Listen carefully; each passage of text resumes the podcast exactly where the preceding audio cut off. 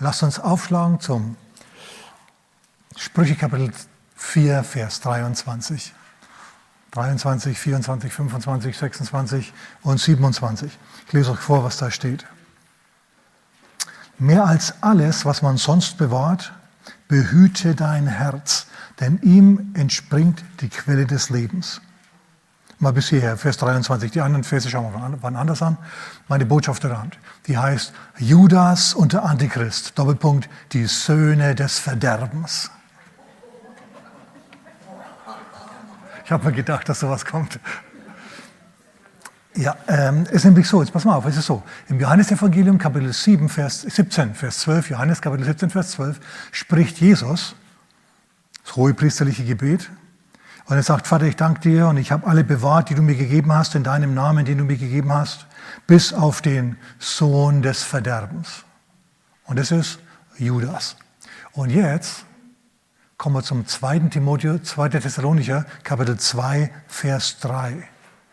Da steht, dass der Tag des Herrn, die ultimative Wiederkunft Christi, nicht kommt, es sei denn zuerst der Abfall gekommen und der der Mensch der Sünde offenbar der Sohn des Verderbens.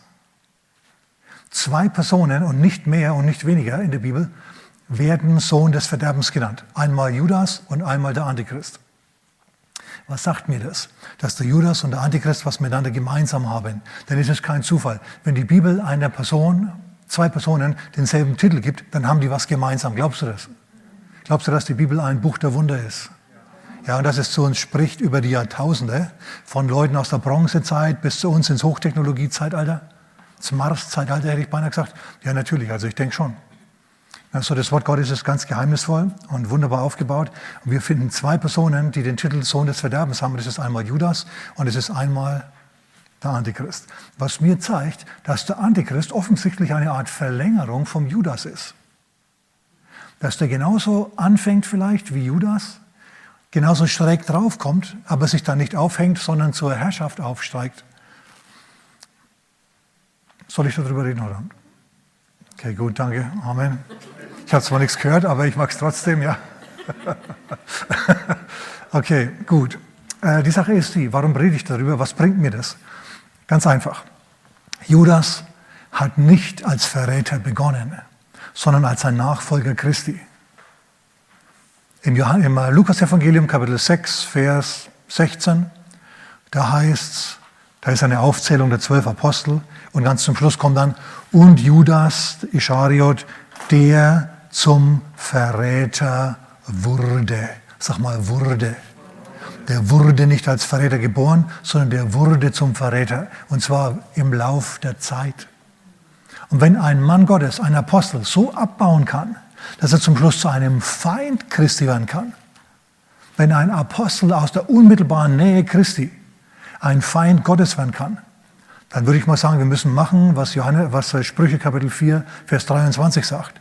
Mehr als alles andere unser Herz bewahren. Sagen wir jemand Amen. Ja, mehr als alles, unsere, alles andere unser Herz bewahren, denn daraus sind die Ströme des Lebens.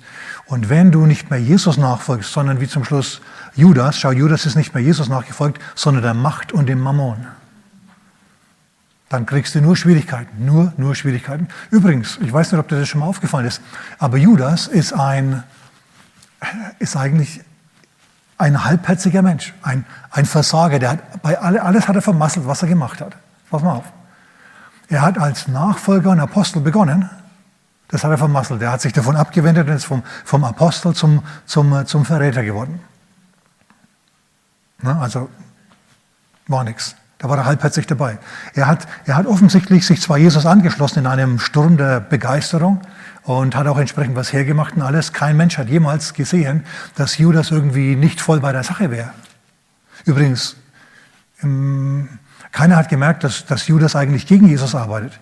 Kann es nicht sein, dass der Antichrist, dieser Sohn des Verderbens, genau dasselbe macht? Dass er nie sich gegen Jesus aussprechen wird? Immer ist Jesus ganz wunderbar, ganz wichtig und ganz alles Mögliche. Nur er selber ist, und was er will, ist wichtiger als was Jesus ist und was Jesus will. So, der war also kein besonders überzeugender Apostel. Der hat sein Apostelamt dann verdummbeutelt und ist zum Verräter geworden. Aber auch als Verräter war er kein Ass. Weil nämlich kaum hat er Jesus verraten und verkauft, hat er es bereut. Kam er wieder und hat das Geld wieder zurückgeben wollen. Haben sie ihn rausgeworfen. hat er das Geld reingeworfen in den Tempel und ist abgehauen. Also nicht einmal als Verräter hat er richtig verraten. Zum Schluss hat er, hat er, hat er zu viel Gewissensbisse gehabt. Offensichtlich war er teuflisch genug drauf, um Jesus zu verraten, aber zu sehr mit Jesus verbandelt, um das dann zu genießen, die Früchte seines Verrats. Also er hat auf jeden Fall darunter gelitten. Ja, er, war kein, er, war kein, er war ein halbherziger Verräter. Er wollte das Ganze rückabwickeln. Habe ich nicht so gemeint, will ich als alles rückgängig machen, alles rückgängig. Was mir zeigt, dass der Antichrist wahrscheinlich auch irgendwo innerlich eine zutiefst zerrissene Person ist. Hin und her geworfen zwischen gut sein wollen und der Liebe zum Geld und der Liebe zur Macht. Und dann wieder gut und sozial sein wollen und dann wieder die, die Liebe zur Macht. Und das, beim dritten war er auch nicht besonders gut. Beim Selbstmord. Als er sich nämlich aufgehängt hat, ist offensichtlich der Strick gerissen, der ist abgestürzt und in zwei geborsten, wie der Petrus so schön bildhaft sagt, schön in Anführungszeichen jetzt natürlich. Ja, und seine ganzen Eingeweide sind rausgekullert. Also sogar da hat er Pech gehabt. Pech auf der ganzen Linie. Der Mann war wankelmütig, sag mal wankelmütig. Ich schlage vor, sei du nicht wankelmütig. Wenn du dich Jesus anschließt, dann schließ dich ihm ganz an und bleib dabei und basta. Ganz allgemein, wenn du überhaupt irgendwas machst, dann mach es ganz. Dreh dich mal zu deinem Nachbarn und sag, mach es ganz. So, wenn, du, hör mal, wenn du einen Job hast, dann steige dich in diesen Job hinein und mach ihn gut. Und du sagst, ja, ja, aber ich bin von lauter Judas und Antichristen umgeben. Hey, gestehe ich dir zu. Gestehe ich dir, aber vielleicht darf ich das Wichtigste schon mal gleich am Anfang jetzt hier sagen. Judas hat Jesus gewaltige Schwierigkeiten gemacht. Er war, ein, er war ein Versager im Aposteldienst, er war ein Versager als Verräter, er war ein Versager als Selbstmörder. Aber dieser Chaot hat zum Schluss seine Aufgabe, oder sehen wir es anders, Gott hat, Gott hat ihn benutzt in seiner, in seiner Chaotität, ist das ein Wort, das man benutzen kann? Ja, in, in seiner Chaotität hat Gott ihn benutzt, preis dem Herrn. Wir haben ein neues Wort gelernt. Gott hat ihn benutzt, er hat ihn benutzt. Er war zwar in dem, was er gemacht hat, nicht gut, aber Gott hat sein Versagen, hat seine Halbherzigkeit, alle diese Dinge benutzt für seinen Plan. Schau, Gott wird auch die Chaoten und die Halbherzigen und diese Leute und die Judasse und die Antichristen in deinem Leben benutzen. Und zum Schluss, ne, wenn du fertig bist mit ihnen oder der Gott fertig ist mit ihnen, bist du auf einer, auf einer neuen Ebene. Judas hat unfreiwillig dazu, dazu mitgeholfen, dass Jesus zum Schluss von einer Ebene auf eine andere aufgestiegen ist. Stimmt oder stimmt? Er hat für eine Beförderung gesorgt. Das wollte er zwar nicht, er wollte sich bereichern. Er wollte Jesus zwingen, was zu tun. Ich komme noch drauf. Aber zum Schluss war es so, dass er Jesus weiter befördert hat, weitergeholfen hat. So freund dich mal mit dem Gedanken an, dass die schwierigen Personen, die Judas und die Antichristen in deinem Leben, möglicherweise auch vom Herrn zugelassen werden, um dich auf eine neue Ebene hochzuhieven. Du sagst, ey, aber das ist ja furchtbar, das ist ja katastrophal. Das, ist, das schmeckt nicht gut. Genauso wie das Kreuz und Gethsemane und das Leiden Jesus nicht geschmeckt haben.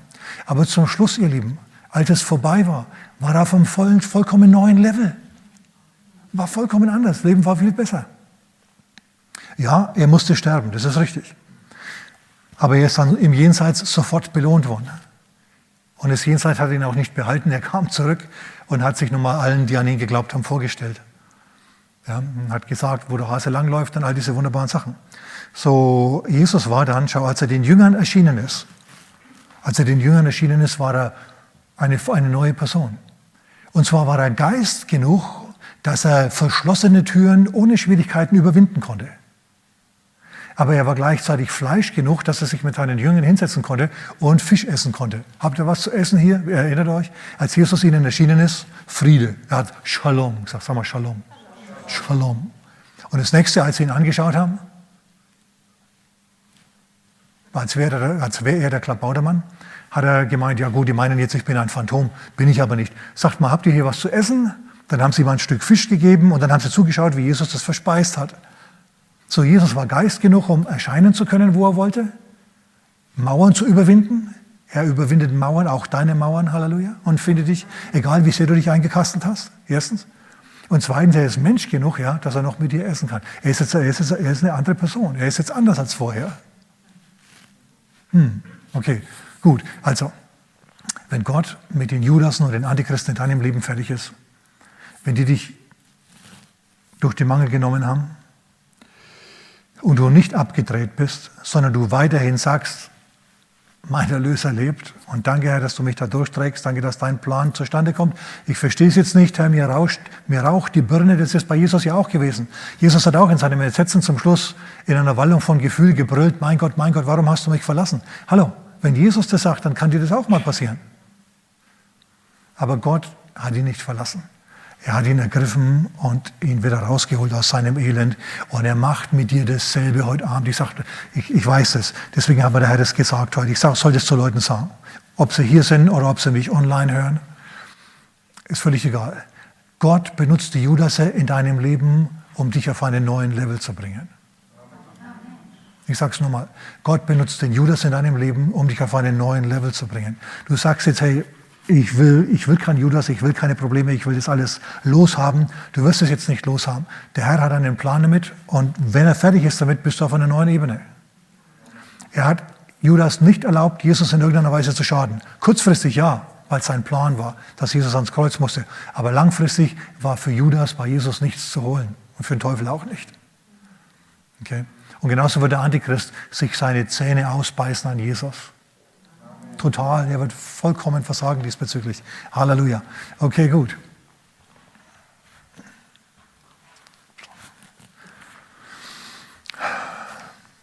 Schau, Judas, nochmal Lukas Kapitel 6, Vers 16, der wurde zum Verräter. Der ist nicht als Verräter geboren worden. Der ist Jesus nachgefolgt und wie alle anderen Jünger hat er auch gedacht, Jesus kommt nicht als geistlicher Erneuerer, der dir deine Sünden vergibt und, und dir neue, neues Leben gibt, deinen in Sünden toten Geist neu macht, sondern er kommt als Eroberer, als, als, als Politiker, der ein weltweites Reich jetzt aufbaut. Das haben die geglaubt, das haben die gedacht und das war ihre Hoffnung. Und Judas hat sich gedacht, da mache ich natürlich mit. Und der hat es nie, der hat nie die Sichtweise Jesu irgendwie übernommen. Der ist zum Schluss von Jesus abgefallen, weil Jesus nicht so war und nicht so sein wollte, wie er das gern gehabt hätte. Jetzt frage ich dich, lässt du Jesus sein, wer er ist, oder willst du Jesus in deine Form pressen? Willst du, dass Jesus dir nachfolgt oder willst du Jesus nachfolgen? Das ist keine triviale Frage. Das ist absolut keine triviale Frage. Schaut, Leute, die schon seit Jahr und Tag Christen sind, leben unverheiratet zusammen und bitten den Herrn um Erhörung ihrer Gebete. Schau, das, das geht so nicht. Wenn er zu dir sagt, du sollst erst heiraten und wenn du einfach so zusammenlebst, es ist keine Heirat, dann kannst du nicht hergehen und kannst jetzt so tun, als wäre das nicht wichtig für ihn. Entweder du folgst Jesus nach, er wird dir nicht nachfolgen. Im Gegenteil, du musst aufpassen, dass du nicht zum Schluss das wie Judas machst, dass du ihn versuchst.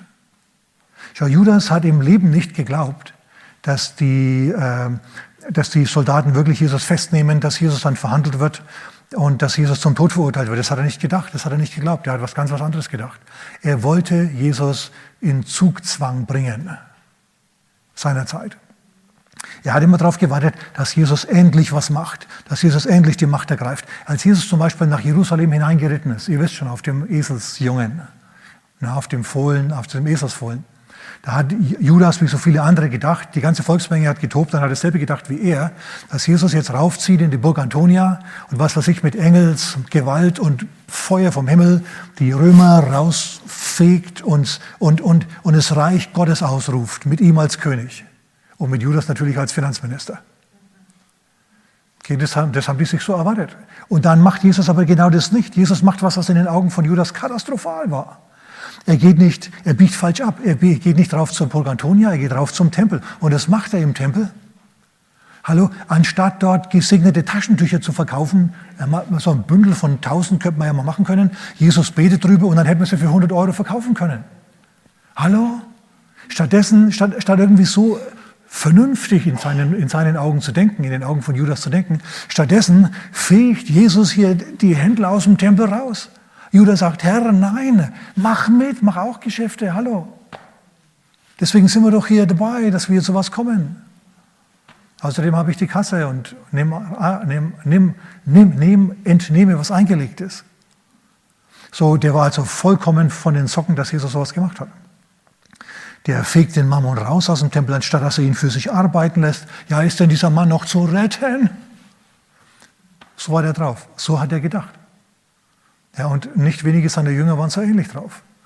Die haben sich dann das ziemlich verbissen, da was zu sagen. Aber sie haben nie erkannt, dass Jesus von geistlicher Erneuerung spricht und nicht von weltlicher Macht. Jesus hat diese Prüfungen in der Wüste bestanden. Judas hat es leider verpasst. Er hat es leider nicht gepackt. Anderer wichtiger, also ich, ich sage mal so, das erste Mal, dass uns Judas in der Bibel begegnet, am Anfang eines Evangeliums, ist im Johannesevangelium Kapitel 6, in Vers 70. Da hat Jesus schon seine Jünger, aber am Anfang vom Kapitel 6 geht Jesus in Urlaub. Wer freut sich auf Urlaub in diesem Jahr? Okay, alles klar. Ähm, keiner, bis auf einen da drüben. Alles klar, gut. Da drüben noch jemand. Gut, alles klar. Die haben fest, hat gearbeitet, die Apostel, die sind zurückgekommen zu Jesus. Jesus hat ihnen einen, einen freien Tag am See Genezareth gegönnt. Sie sind in die Einöde gefahren, sind auf einen Hügel raufgeklettert, also raufgestiegen, haben sich gesetzt und haben gesehen, dass die Leute von Norden, Süden, Osten, Westen alle auf sie zulaufen. Und, äh, und Jesus konnte nicht widerstehen. Er hat gelehrt, gepredigt, geheilt, das war alles wunderbar. Und dann hat er was gemacht. Er hat die 5000 Männer ohne Frauen und Kinder gespeist. Er hat sie gespeist. Und er hat den Jüngern das Essen ausgeteilt, auch dem Judas. Der hat Brot und Fische in der Hand gehabt und jetzt, hat er, jetzt ist er durch die reingegangen und hat Brot abgebrochen, hat es gegeben und dann hat er wieder Brot abgebrochen und hat es wieder gegeben und, und wieder und beim nächsten wieder und er hat immer noch was in der Hand gehabt und er hat sich gedacht, das ist ja wunderbar, das ist ja herrlich, das ist ja fantastisch. Und so hat er die ganzen Leute gespeist und zum Schluss waren alle satt, alle, alle waren pappsatt und außerdem waren sie geheilt. Und, und ich sage euch mal eins, in der, in der Zeit, in der, er in der er das Essen ausgeteilt hat, hat Judas agitiert. Was ist agitiert? Er hat politische Stimmung gemacht. Er hat gesagt, merkt euch, wer euch das gibt. Ja, ich bin Judas, ich arbeite für Jesus.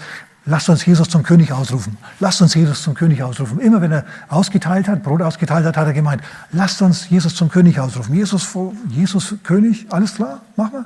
Machen wir nachher, okay? Wir rufen ihn zum König aus. Und so macht er das. Ich, ich habe Anhaltspunkte, dass er das genauso gemacht hat. Ich sage euch gleich wieso.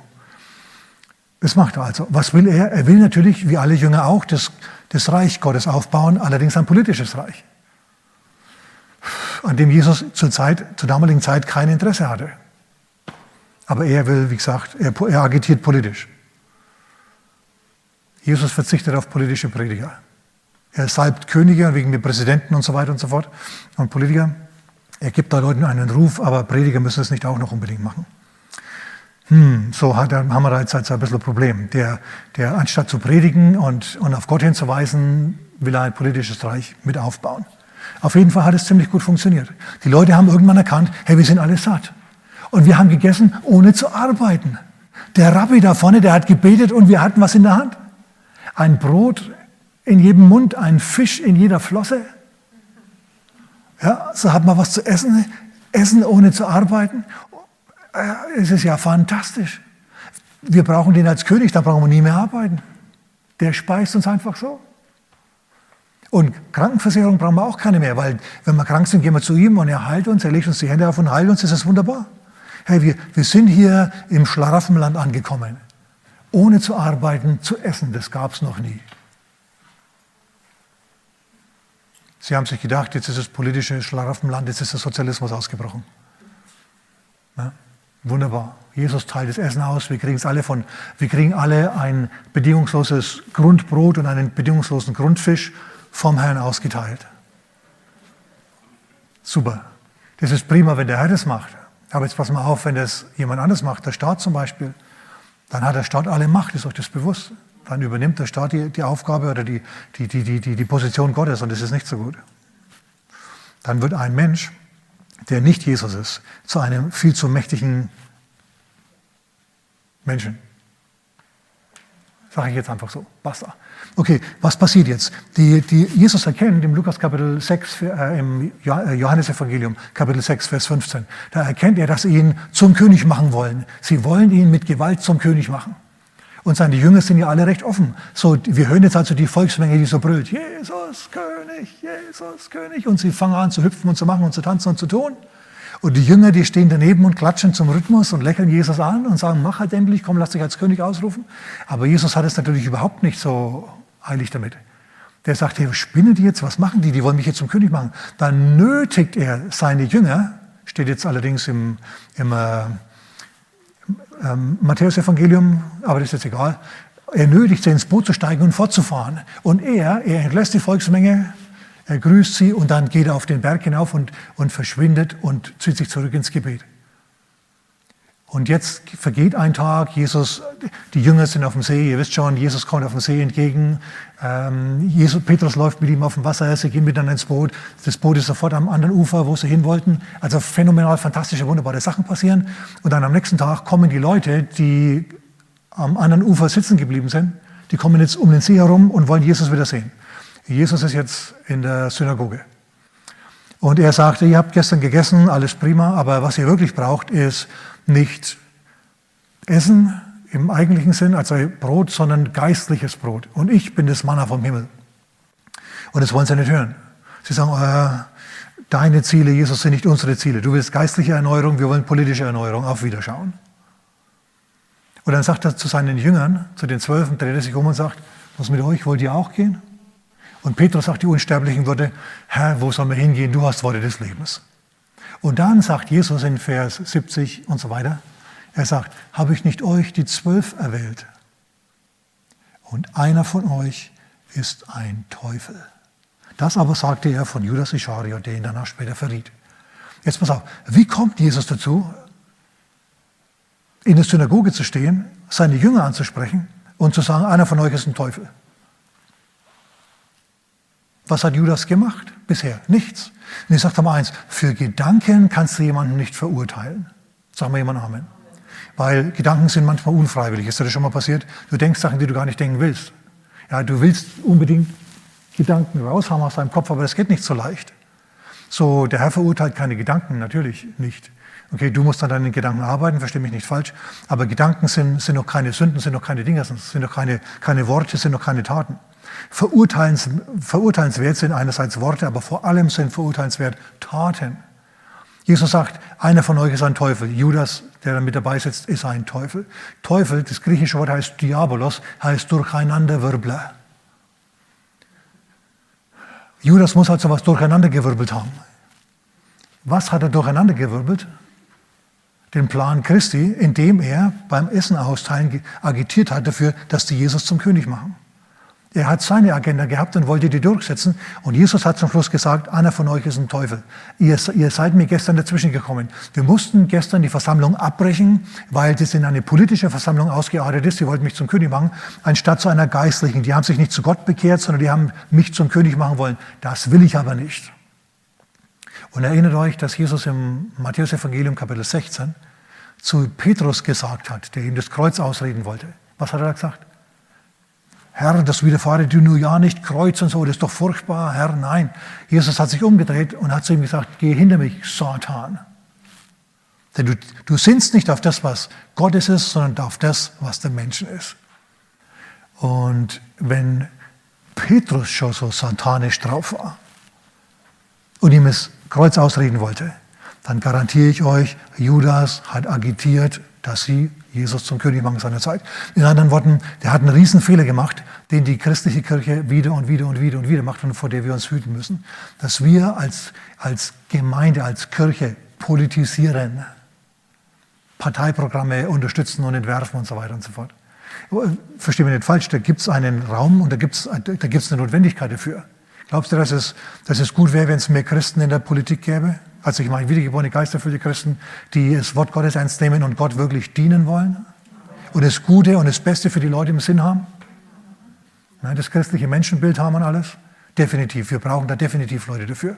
Aber, ähm, aber wir, müssen, wir als Gemeinde müssen den Leuten sagen, Leute, das Heil, das liegt in Gott und es liegt im Glauben und nicht in der Politik. Wir können ja nicht die Politik als Glaubensersatz hernehmen. Sag mal jemand Amen. Amen. Na, so ist es. Weil retten tut dich zum Schluss nicht deine politische Parteizugehörigkeit, sondern einzig die Zugehörigkeit zur Familie Gottes. Und dein Parteichef, der muss Jesus sein. Und ansonsten bin ich absolut davon überzeugt, absolut davon überzeugt, dass der Herr nach wie vor äh, Leute salbt und segnet für einen politischen Dienst. Na, wir haben einen Bürgermeister unter uns, Halleluja. äh, ganz wunderbar. Absolut. Und der, ist, der wirkt segensreich und ich finde es super, wenn in der Zeitung ein Artikel, ein Interview mit ihm steht oder so, dann ist da immer die Rede vom Glauben und so, das habe ich schon gelesen. Finde ich super. Sagen wir jemand Amen. Das ist ganz klar, aber kann jetzt, ich, ich kann nicht hergehen und kann jetzt anfangen zu sagen, Leute, lasst uns Parteipolitik machen. Nein, wir müssen das Evangelium von Jesus predigen. So, also prüf dich mal, was willst du? Willst du Gott nachfolgen oder willst du, dass er deine Marionette wird? Judas wollte nämlich zum Schluss, dass Jesus seine Marionette wird. Was hat sich der Mann gedacht, dass er Jesus verkauft hat? Der hat sich gedacht seinerzeit, ich zwinge ihn jetzt was zu machen. Ich zwinge ihn jetzt was zu machen. Natürlich wird Jesus sich nicht verhaften lassen, sondern irgendwas wird er machen und dann werden die alle umfallen unter der Kraft Gottes oder was auch immer sein wird. Er wird sich nicht fangen lassen. Die schaffen die nie im Leben. Im Gegenteil. Er wird sich durchsetzen und endlich, endlich seine rechtmäßige Position als Regent einnehmen. So etwas Ähnliches muss er gedacht haben. Auf jeden Fall ist er übereingekommen mit den Hohepriestern, dass er ihn verkauft, dass er Jesus verkauft. weil er wollte, dass Jesus tut, was er will. Er hat versucht, mit dieser Situation, die er hier herbeigeführt hat, Jesus in Zugzwang zu bringen, sich so zu verhalten, wie er will. Er wollte, dass Jesus sich endlich als König etabliert.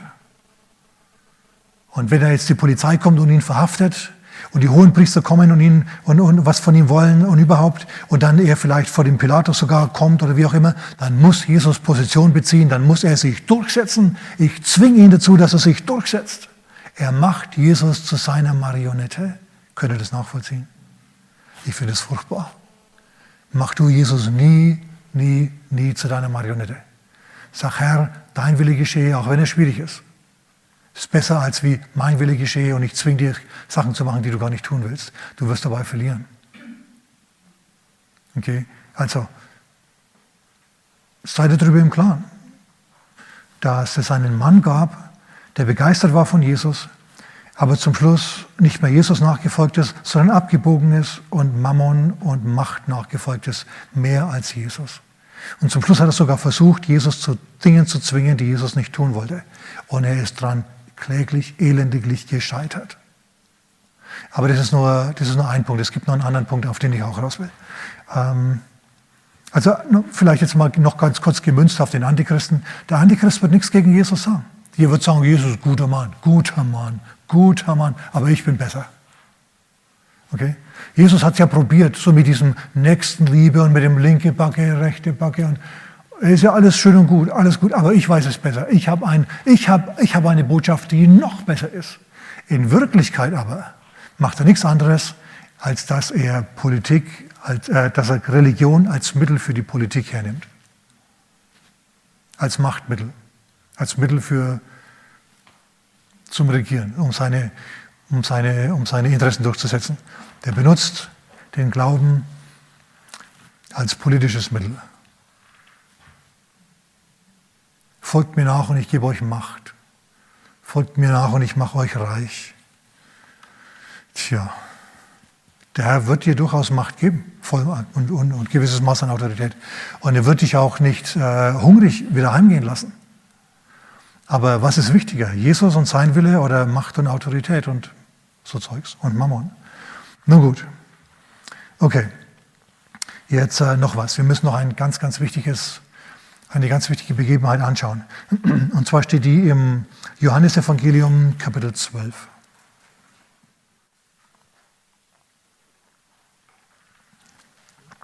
Das ist der Moment, in dem Judas voll abgefahren ist, da ist er total ausgerastet. Und zwar ist Folgendes passiert. Jesus ist jetzt in Kapitel 12 in... Äh, Jesus, war übrigens, Jesus war übrigens sehr nett zu, zu Judas. Bis zum Schluss, vielleicht lassen wir das auch mal einschieben hier. Jesus hat Judas die Füße gewaschen, obwohl er wusste, was der tun würde. Als sie dann am Abendmahl, am Passamahl lagen, ihr wisst schon, die lagen ja damals zu Tisch, erinnert euch? Na, da gab es Couch, also eine Couch, auf der haben jeweils drei Leute gelegen. Und der eine hat an der Brust des anderen gelegen. So, Johannes hat an der Brust Jesu gelegen und Jesus muss an der Brust von Judas gelegen haben. Denn er sagt, einer von euch wird mich verraten und Johannes sagt, Herr, wer ist es, der, dem ich den Bissen gebe? Und man muss das auch noch wissen. Das Passamal hat aus einer Pampe bestanden, aus, aus Äpfeln, Granatäpfeln und Nüssen und Datteln, so ein Teig. Und dann gab es noch bittere Kräuter. Also der Teig, der hat, der, der hat den Mörtel symbolisiert für die Steine, die die halt geklopft haben und mit denen sie gebaut haben in Ägypten. Dann gab es die bitteren Kräuter ja, Endivien und Meerrettich und so Zeugs. Und ähm, das symbolisiert das Leiden und die Härte der Sklaverei. So haben die Juden Passa gefeiert. Und dann natürlich das ungesäuerte Brot, das ist besonders geschmacklos. Und wenn du jetzt hergegangen bist als der Chef, das war ja Jesus, und, und ein Brot hernimmst und da Pampe drauf tust und die bitteren Kräuter und es dann jemandem überreichst, dann ist es ein Ehrenbissen, das ist eine Ehrenbezeugung. So, Jesus hat also dem Judas quasi eine Ehrenbezeugung gegeben. Er hat gesagt, was mir das zeigt, ist, dass Jesus vergebungsbereit war bis zum Schluss. Dass er Jesus, dass, das, dass Jesus seinen Judas gut behandelt hat. Wie behandelst du deinen Judas? Dass er ihm den Ehrenbissen noch gegeben hat, dass er im Glau Jesus im Glauben und in der Liebe geblieben ist, egal wie der andere drauf war. Und keiner von den anderen Jüngern hat natürlich gemerkt, wie Judas drauf ist. Der war ein super Schauspieler. Antichrist wird auch ein super Schauspieler sein. Du wirst denken, der ist ein, ein netter Mensch, wunderbarer Mann. In Wirklichkeit ist er ganz anders. Naja, auf jeden Fall äh, gibt er ihm diesen Bissen. So, mein Vorschlag hier ist, wenn du einen Judas, eine schwierige Person in deinem Leben hast, sei gut zu ihr.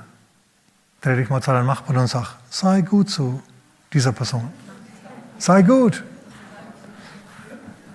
Du sagst, aber du hast keine Ahnung, du hast keine Ahnung. Denk an Jesus, der es mit seinem Judas genauso gemacht hat. Du musst im, Lieben und in der, im Glauben und in der Liebe bleiben. Sagen wir jemand Amen. Du, was der Judas macht, da kannst du nichts dafür. Aber für das, was du tust, kannst du was. Und Jesus hat da genau gewusst, er hat genau gewusst, was für ein Typ das ist und was der tun wird, wozu er fähig ist. Seine Hände waren die ganze Zeit offen. Und er hat den Rest Gott überlassen. Dazu brauchst du Glauben, dazu brauchst du Glauben, dazu brauchst du Glauben. Woher weiß ich das? Ich hatte schon ein paar Mal mit ein paar Judasen zu tun. Fühlt sich überhaupt nicht gut an. Okay? Fühlt sich ganz komisch an. Ähm, wir sind jetzt in, ähm, in Lukas Kapitel 12, genau. Ich hüpfe ein bisschen hin und her, aber ich bin jetzt in Lukas Kapitel 12. Was passiert in Lukas Kapitel 12? Jesus ist zwei Tage vor dem Passa, zwei Tage, drei Tage vor der Kreuzigung und jetzt passiert was. Er liegt in Bethanien zu Tisch. Und es kommt Maria von Bethanien. Die Haare runtergelassen, also das hat normalerweise keine anständige Frau gemacht, aber sie hat es da gemacht, in der, Priva in, Privatheit, in der Privatheit ihres Hauses. Und sie kommt und sie heult und sie hat, sie hat Salböl dabei, teure, kostbare Narde, 300 Denare oder Drachmen wert. Das sind Tausende, aber Tausende von Euro sind es, 10, 20.000 Euro. Und jetzt geht sie her und salbt die Füße Jesu mit dieser teuren, kostbaren Narde und salbt und, und massiert ihm die Füße und trocknet das Ganze mit ihren Haaren ab. Das ist also, die ist voll platt von Jesus und sie liebt ihn und es ist völlig übertrieben und überspannt, ja. Zumindest kommt uns das jetzt so vor. Macht den die da. Und Jünger, allen voran unser Judas, ist auch unwirsch geworden. Er hat gesagt, was ist denn das für eine Verschwendung? Ich meine, ja. Hier kriegt ein, überlegt er das mal, die Unverschämtheit, hier kriegt ein Prediger ein individuelles Opfer, das viele tausende Euros ist. Was ist das für eine Verschwendung? Das hätte doch für 300 Denare verkauft werden können und den Armen ausgeteilt werden können. Judas gibt sich hier sehr sozial. Aber in Wirklichkeit ist er überhaupt nicht sozial, sondern sehr egoistisch. Johannes erklärt uns nämlich auf. Er sagt, das sagte er aber nicht, weil er um die Armen besorgt war, sondern weil er die Kasse hatte und stahl, was eingelegt war, weil er ein Dieb war, weil er ein Dieb war. So, der Antichrist wird sich auch sehr sozial geben. Der wird sozial im Mund führen, sozial dies, sozial jenes, sozial das und sozial rauf und runter. Aber in Wirklichkeit geht es ihm um Macht und um seine eigene Bereicherung. Okay? Der macht sich so Gedanken wie, Mensch, wenn ich mal Minister bin, dann produziere ich eine Million rote Schal, sondern da lasse ich ein Gesetz, dass jeder einen roten Schal kaufen muss. Auf die Art und Weise bin ich saniert. So hat er, in dieser Schiene hat er gedacht, okay? So hat er gedacht.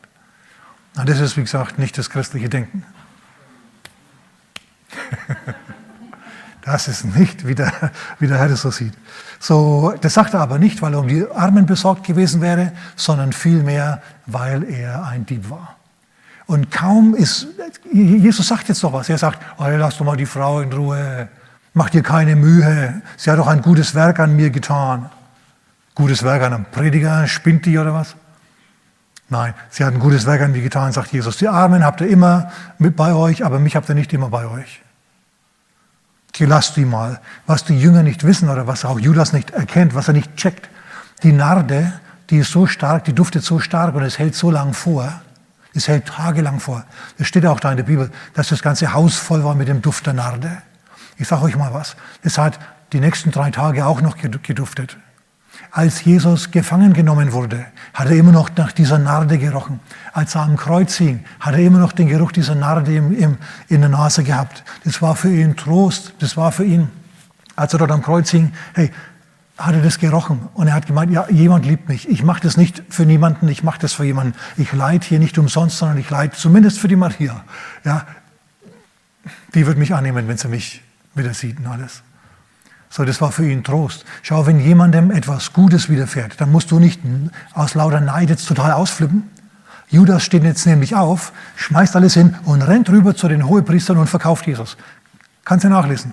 Dann stand er auf, steht jetzt wieder bei Matthäus, kaum ist die Salbung vorbei, steht er auf und verkauft Jesus. Der war so dermaßen sauer, dass er da leer ausgegangen ist. Dass er Jesus verkauft hat. So, der war extrem neidisch, extrem habsüchtig. Und genau diese antichristlichen Eigenschaften müssen wir schauen, dass wir nicht entwickeln und ihnen keinen Raum geben. Sagen wir jemand Amen. Und nochmal, in aller Deutlichkeit. Wenn jemand etwas mehr gesegnet wird, wie Jesus jetzt zum Beispiel mit dieser Salbung, dann hat es einen Grund. Vielleicht geht er gerade durch ein tiefes Tal und Gott kompensiert sein tiefes Tal mit ein wenig Trost. Und das willst du ja auch. Du willst ja auch, wenn du durch ein Tal gehst, nicht von anderen Leuten beneidet werden, sondern von Gott ein wenig den Trost kriegen und den genießen können, ohne dass sich gleich jemand verkauft dafür. Und wir halten nochmal was fest, auch wichtig. Ein großer Segen, diese teure Narde hier, große Probleme, große Beschwernisse durch Judas. Merkst du das? Jesus kriegt hier einen großen Segen, ein großes persönliches Opfer zugeteilt. Sofort steht jemand auf, ist vollkommen mit Neid erfüllt und macht ihm riesengroße Probleme. So, wenn du also gesegnet werden willst vom Herrn, dann musst du dich mit dem Gedanken anfreunden, dass es nicht jedem passt und dass du, dass du möglicherweise deswegen Schwierigkeiten kriegen kannst. Je größer der Segen, desto größer die Schwierigkeiten, behaupte ich jetzt einfach einmal. Denn der Teufel will dich zum Entgleisen bringen, aber er schafft es nicht. Wenn du im Glauben und in der Liebe bleibst, so wie Jesus es getan hat, dann wird es auch, was im äh, Jesaja Kapitel 54 steht, wird es auch für dich zutreffen. Was steht da? Wenn ich jetzt finde, wo ich es aufgeschrieben habe, irgendwo habe ich es aufgeschrieben. Jesaja 54, 17. Schau, keiner Waffe, die dich gegen dich geschmiedet wird, keinem Judas soll es gelingen. Keiner Waffe, kein, sag mal, dreh dich mal zu deinem Nachbarn und sag, keiner Waffe. Wird es gelingen. Bleib im Glauben, bleib in der Liebe und keiner Waffe wird es gelingen. Keiner Waffe wird es gelingen. Im Gegenteil, Jesus wird diese, Gott wird diesen Judas in deinem Leben hernehmen und wird ihn für dich zu einem Trittstein machen. Er wird dir nicht schaden können, er muss dir dienen. Dein Judas wird dir nicht schaden, er muss dir dienen. Oh, das Amen klingt so gut. Amen. Und okay, gut. Mein letzter Punkt hier. Jetzt. Warum hat Jesus einem Dieb erlaubt, sein Kassenwart zu sein? Ich meine, Jesus war ein Prophet. Jesus hat seine Jünger gekannt. Er wusste, einer von ihnen ist ein Teufel. Und ausgerechnet der Kassenwart ist dann der Teufel. Überleg dir das mal. Wieso hat Jesus dem Judas erlaubt, die Kasse zu haben, obwohl er wusste, dass er ein, ein Dieb ist und Stahl genommen hat, was eingelegt wurde? Um dir und mir zu demonstrieren, dass uns ein Judas nicht schaden kann. Ja? Dass er uns nicht dass er uns nicht schaden kann, schlicht und einfach. Als mal kein Geld in der Kasse war, aber Jesus dringend Steuern bezahlen musste, ihr wisst schon, die Tempelsteuer. Na, da war nichts mehr in der Kasse. Bezahlt euer Meister nicht, also der Steuereintreiber kam, ja, bezahlt euer Meister nicht die Tempelsteuer? Petrus, der gerade äh, an der Tür steht und sagt, sagt, ja, natürlich, doch, doch. Ja, also dann, mal her damit. Und Judas, ja, Tasche ist leer. Hm, Herr, was machen wir jetzt? Und was sagt Jesus? Er sagt, du, nimm deine Angel, geh runter an den See, wirf die Angel aus oder Fisch, ja. Nimm den ersten Fisch, der raufkommt und mach sein Mal auf. Du wirst ein vier Starterstück drin finden, ein Starterstück drin finden, ein vier Drachmenstück und das gib ihnen als, als Steuer für, für dich und für mich.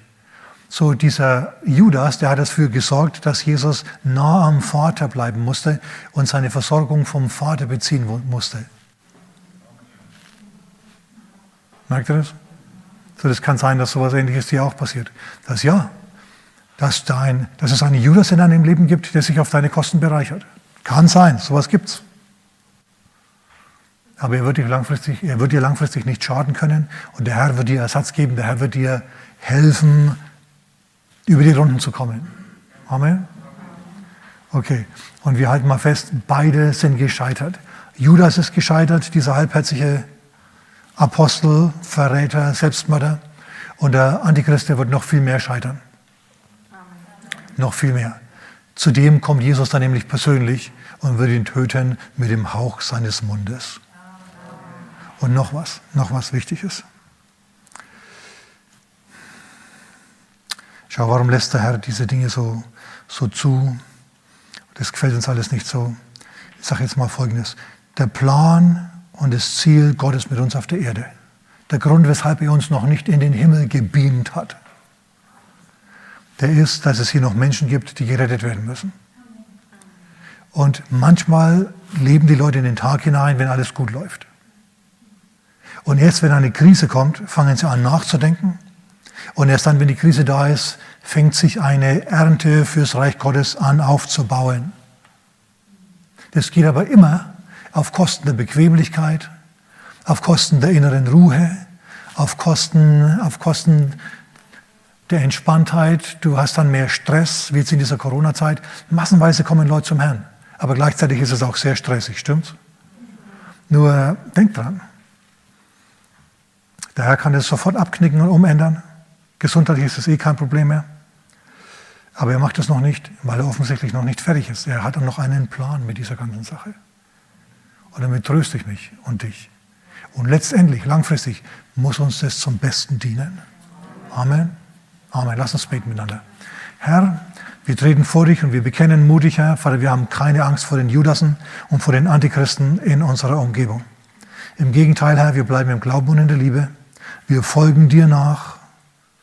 Wir folgen dir nach, Herr, und erleben, wie du diese Leute zu Trittsteinen für uns machst und zu Beförderungssprungbrettern, Herr. Vater, wir preisen dich und wir loben dich dafür. In Jesu Namen. Amen.